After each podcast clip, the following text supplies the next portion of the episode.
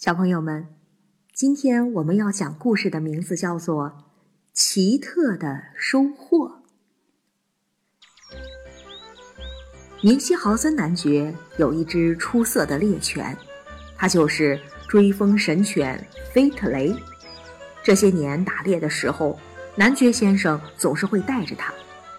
有一次，男爵骑马外出打猎，菲特雷也跟着去了。其实。原本男爵是不想带他去的，因为当时他怀了小狗，奔跑的速度不会很快。但是为了保险起见，也只能带着他了。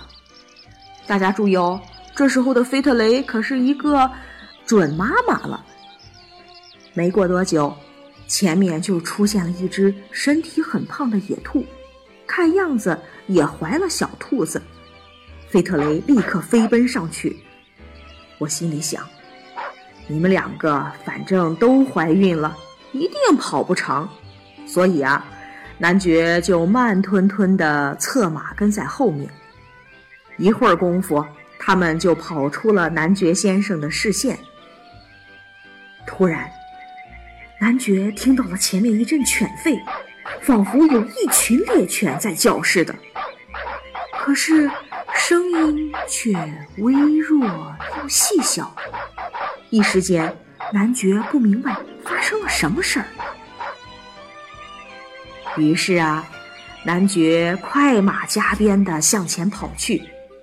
当时的情形真是让他意想不到，天下竟然有这样的奇事。你们猜怎么着了，小朋友？原来啊。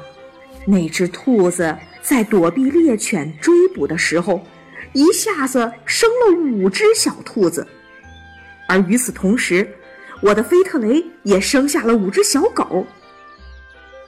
吠叫的声音就是这五只小狗发出来的。兔子们这时候依旧在逃，而猎犬们也一个个分头去追。那些小猎犬虽然刚出生不久。但是表现的却很出色，把逃跑的兔子全部追到了。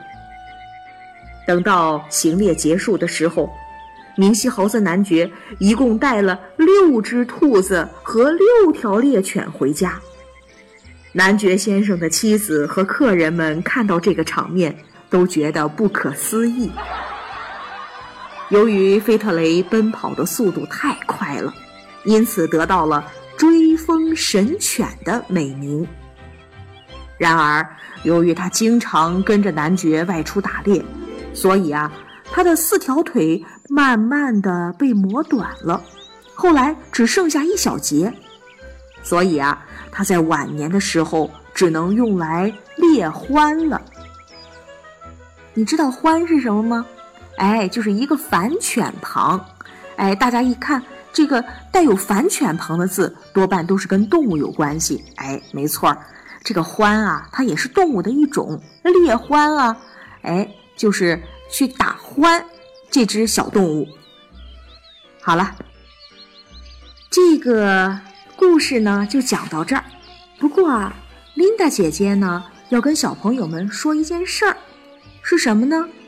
就是动物啊是人类的好朋友。我这个观点你同意吗？没错，我们应该啊跟动物们好好的相处。炎热的夏天快要到了，我们应该多给家里面的小猫小狗洗洗澡，啊，喵星人、汪星人，对吧？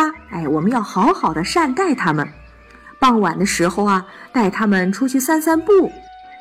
如果你看到流浪的动物，如果有能力的话，就收留它们，或者啊。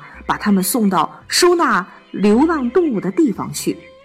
好了，今天的故事就讲到这儿吧，咱们下次再见，拜拜。